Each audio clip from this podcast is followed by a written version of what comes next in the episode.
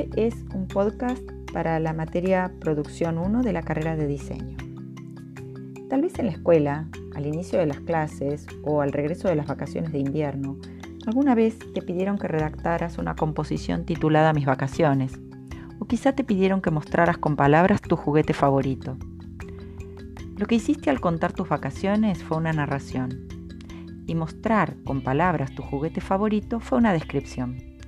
Narrar y describir son dos actividades que realizamos permanentemente y que podemos encontrar en toda clase de textos, en las novelas, en los cuentos, en las crónicas periodísticas, en los folletos de trabajo, en investigación académica, en catálogos. También están presentes, por supuesto, en sobremesas familiares o en las reuniones de amigos, cuando contamos cómo nos fue en una mesa de examen, qué pasó en una fiesta, cómo estaba vestida la novia o cómo estaba decorado el salón.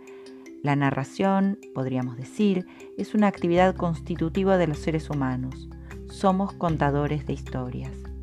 Y cuando describimos, pintamos con palabras un objeto ausente para nuestro oyente o nuestro lector. Estas dos formas de organización textual son parte de un grupo mayor de otras que se denominan con distintos nombres según los teóricos que estudian la ciencia del texto. Siguiendo a Jean-Michel Adam, las llamamos secuencias. Las secuencias son tipos de prosa, formas de estructurar un texto, y se las reconoce porque están compuestas por proposiciones u oraciones que cumplen la misma función, que forman parte de la misma prosa básica, de la misma forma de organización. Podríamos considerarlas como unidades mínimas de composición textual, que aparecen por dominancia o por inserción. Esto significa que un texto no tiene una forma pura, completa, por una sola secuencia. Los textos están integrados por diferentes secuencias, son heterogéneos. ¿Qué significa que haya una secuencia por dominancia? Significa que encontramos un predominio, una preponderancia de las proposiciones de esa secuencia en un texto. Por ejemplo, en un cuento habrá un predominio de secuencias narrativas.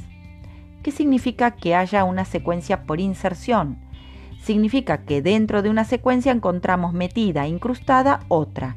Por ejemplo, en una novela, en un determinado momento, el narrador deja de contar la historia y se abren dos, tres, cuatro párrafos, inclusive pueden ser páginas según el tipo de novela, dedicadas a escribir un cuarto, un salón, un objeto, una fiesta.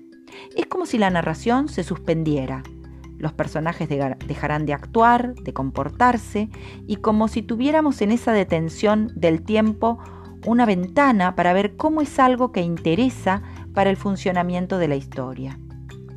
Cuando damos las propiedades de un objeto, decimos cuál es su forma, su color, sus materiales, sus partes, y las relaciones de ese objeto con otros, estamos en presencia de una descripción.